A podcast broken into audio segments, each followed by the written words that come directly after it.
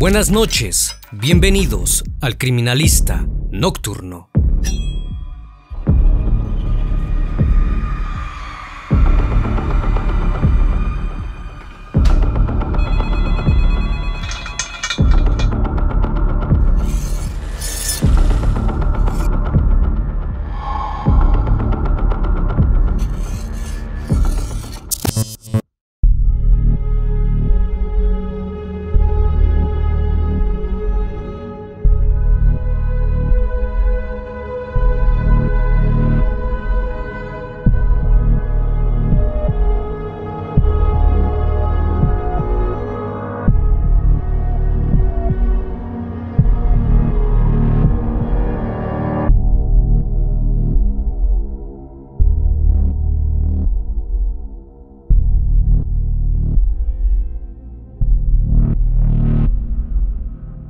1984, tres jóvenes de Oslo, Noruega, decidieron juntarse para formar una banda del género metal extremo.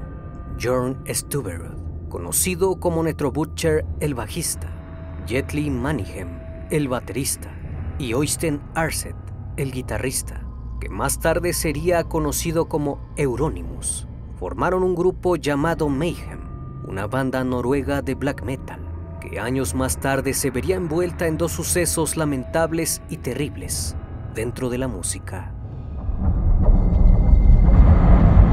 El criminalista nocturno. En sus inicios, los jóvenes se dedicaron a tocar covers de otras bandas famosas y con el pasar del tiempo crearon sus propias canciones y grabaron un demo. Además de eso, reclutaron a otros dos vocalistas, Eric Norheim, alias El Mesías, y Steven Christiansen, alias Maniac, aunque el primero, Eric, no duró mucho tiempo y salió de la banda para crear la suya. Para 1986, lanzaron su primer álbum y tuvieron algunos conciertos muy pequeños.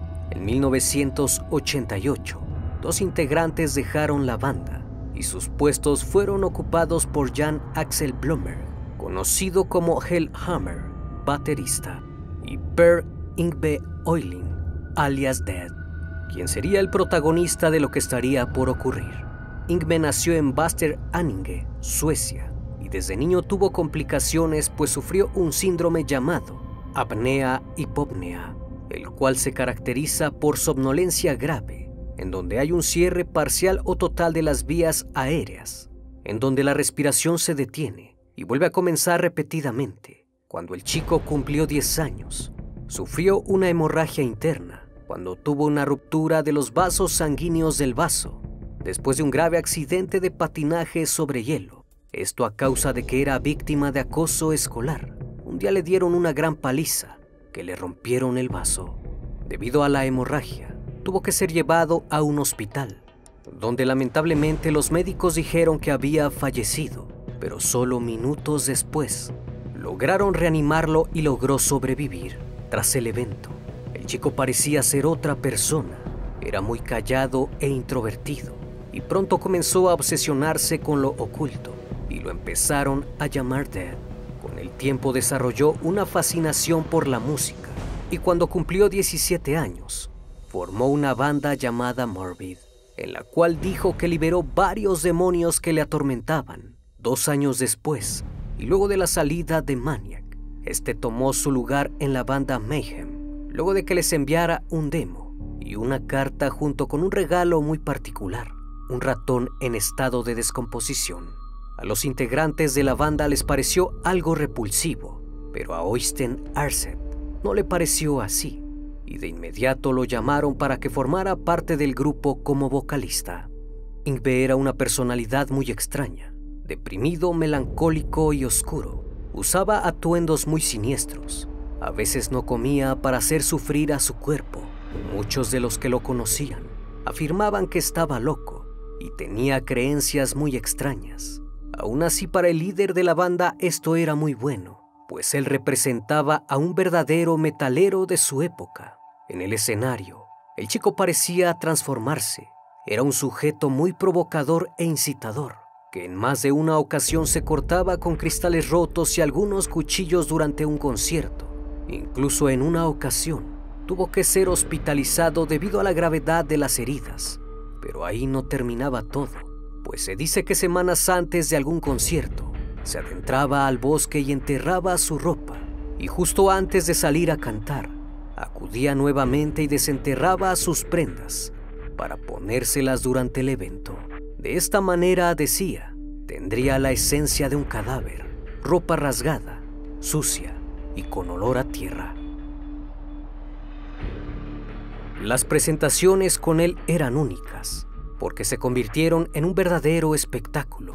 Durante algunos conciertos ponía cabezas de cerdo y ovejas empaladas, las cuales incluso arrojaba al escenario. Sus compañeros dijeron que solía coleccionar animales putrefactos, los cuales guardaba en una canasta debajo de su cama, mismos que solía portar en sus bolsillos, para inhalarlos durante algún show o simplemente mientras grababan en el estudio para sentir la esencia de estar en otro plano.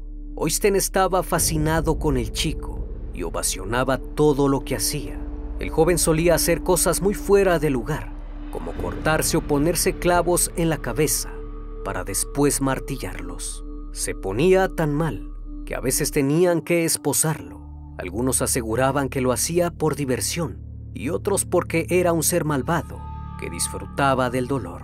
A diferencia de sus demás compañeros, quienes trataban de detenerlo, Oysten lo motivaba a seguirse lastimando. Gracias a todo esto, Mayhem se convirtió en la banda más aclamada del movimiento del black metal de Noruega. Ingve se había vuelto una figura de culto, gracias a sus excentricidades, e hizo grandes esfuerzos para lograr la imagen y la atmósfera que deseaba. Desde el comienzo de su carrera, fue conocido por usar corpse paint, cubriéndose el rostro con maquillaje de color blanco y negro en los ojos, lo cual le daba un aspecto bastante tétrico, y al público parecía gustarle. Llegó al grado de lanzar cabezas de cerdo al público, para así seleccionar a quienes verdaderamente debían estar en su concierto, aquellos que realmente amaban lo lúgubre. Para el grupo era muy difícil estar con una persona como él, y pronto comenzaron los problemas. A finales de 1990, los miembros de la banda se mudaron a una vieja casa en el bosque, cerca de Oslo, que se utilizó como lugar de ensayo de la banda, e iniciaron a escribir las canciones para su próximo álbum llamado Los Misterios de Don Satán. En aquel lugar, el estado mental de Inve empeoró considerablemente. Se deprimió aún más y pasaba mucho tiempo encerrado en su cuarto las peleas rápidamente se hicieron presentes, principalmente entre él y Oysten, quien en ocasiones se peleaban con cuchillos. Una noche Ingve salió furioso porque Oysten estaba tocando música de sintetizador, la cual Ingve odiaba, además de que no lo dejaba dormir. Así que salió al bosque y se fue a descansar ahí.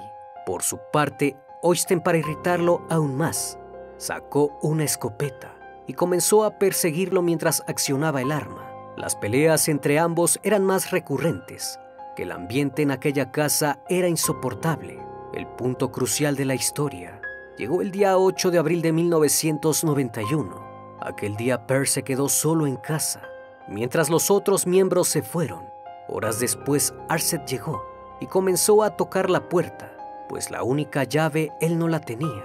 Alguien más se la había llevado así que procedió a revisar alguna ventana abierta, y la única era la de la habitación de Inve, así que deslizó la ventana e ingresó. Pero cuando puso los pies sobre el suelo, se dio cuenta de una impactante escena. Per Impe yacía sin vida en el piso de su cuarto. Tenía heridas en las muñecas y también en el cuello.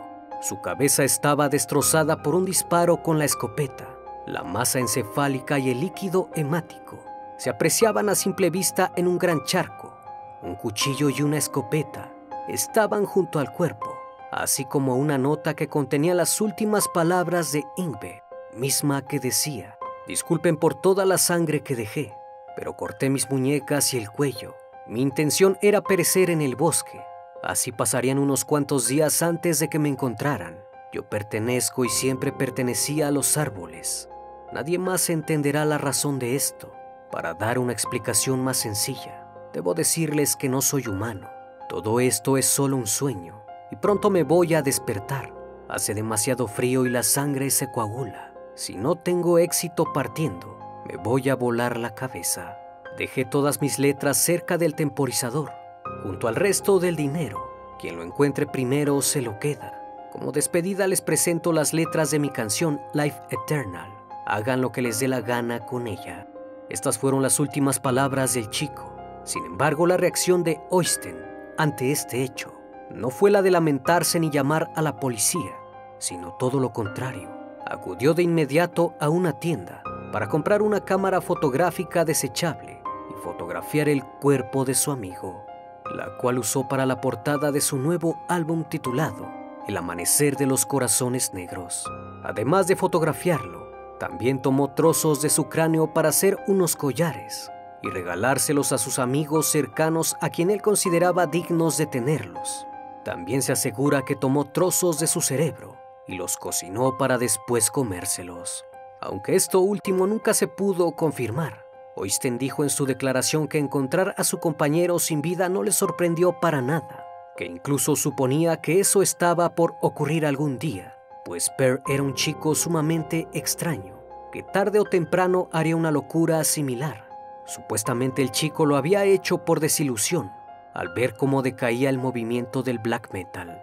Sus demás compañeros también aseguraron no estar sorprendidos ante el hecho, pues lo consideraban una persona oscura, negativa y pesimista, que sufría de depresión al día siguiente de lo ocurrido.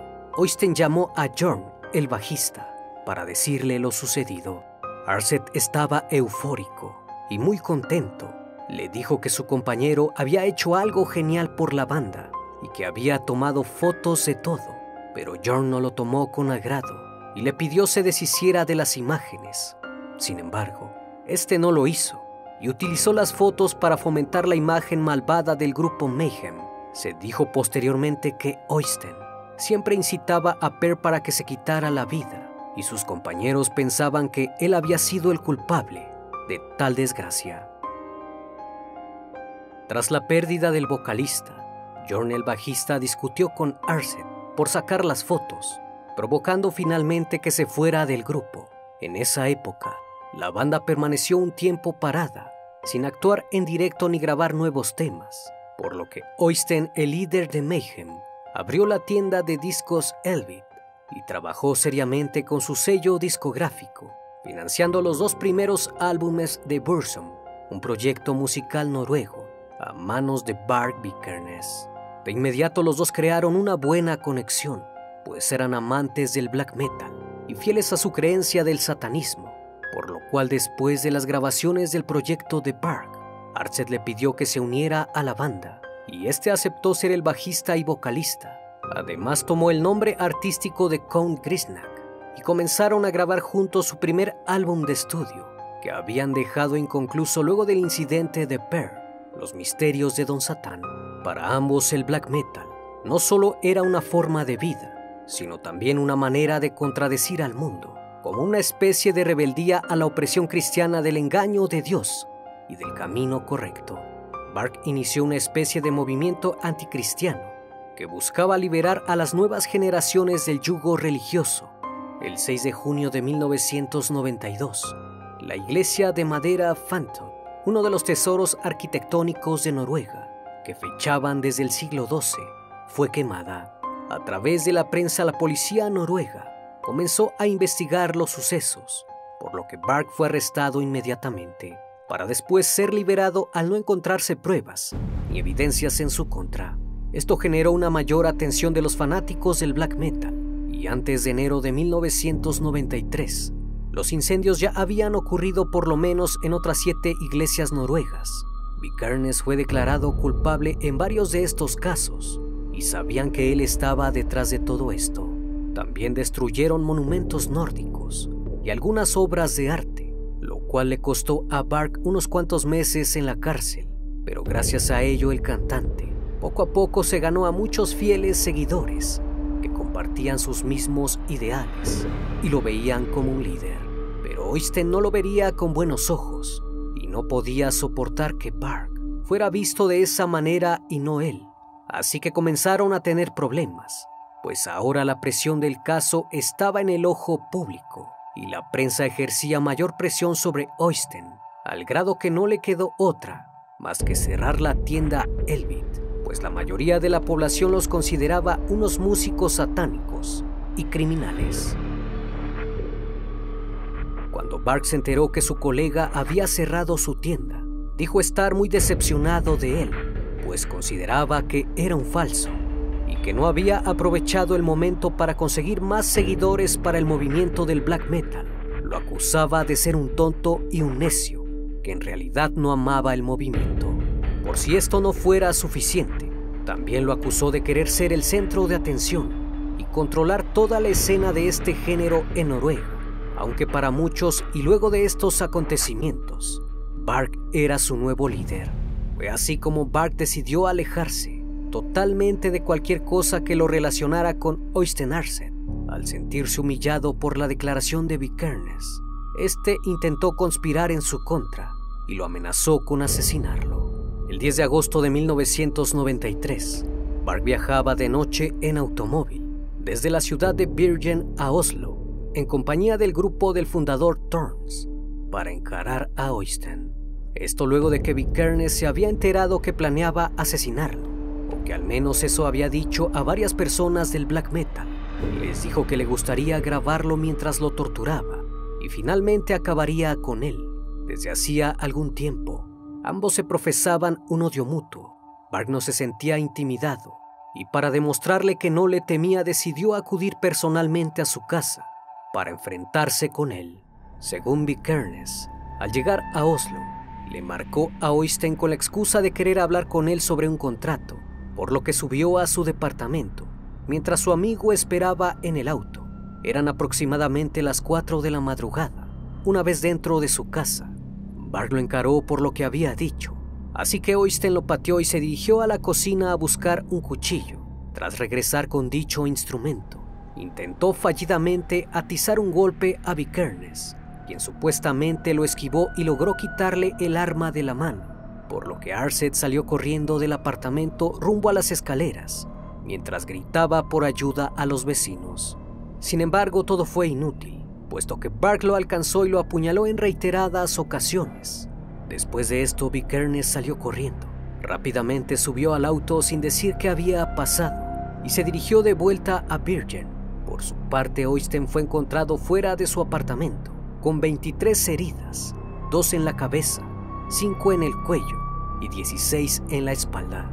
Era sorprendente la hazaña con la que lo habían asesinado a la mañana siguiente la noticia se dio a conocer y John Stuber, el ex bajista de la banda, mencionó años después que Park se le había adelantado, puesto que él ya había planeado vengarse de Arset por lo que había hecho con Ingve y por haberlo reemplazado por Vikernes.